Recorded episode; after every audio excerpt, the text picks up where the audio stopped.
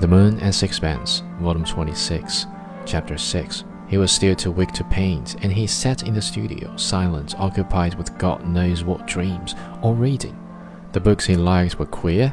Sometimes I would find him poring over the poems of Mallarme, and he read them as a child reads, forming the words with his lips.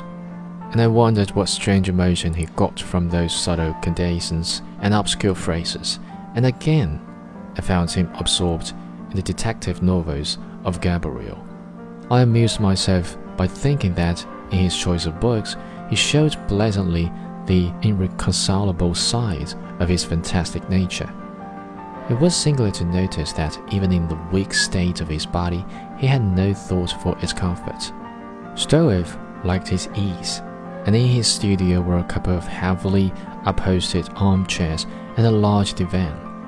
Strickland would not go near them, not from any affection of stoicism, for I found him seated on a three legged stool when I went into the studio one day and he was alone, but because he did not like them.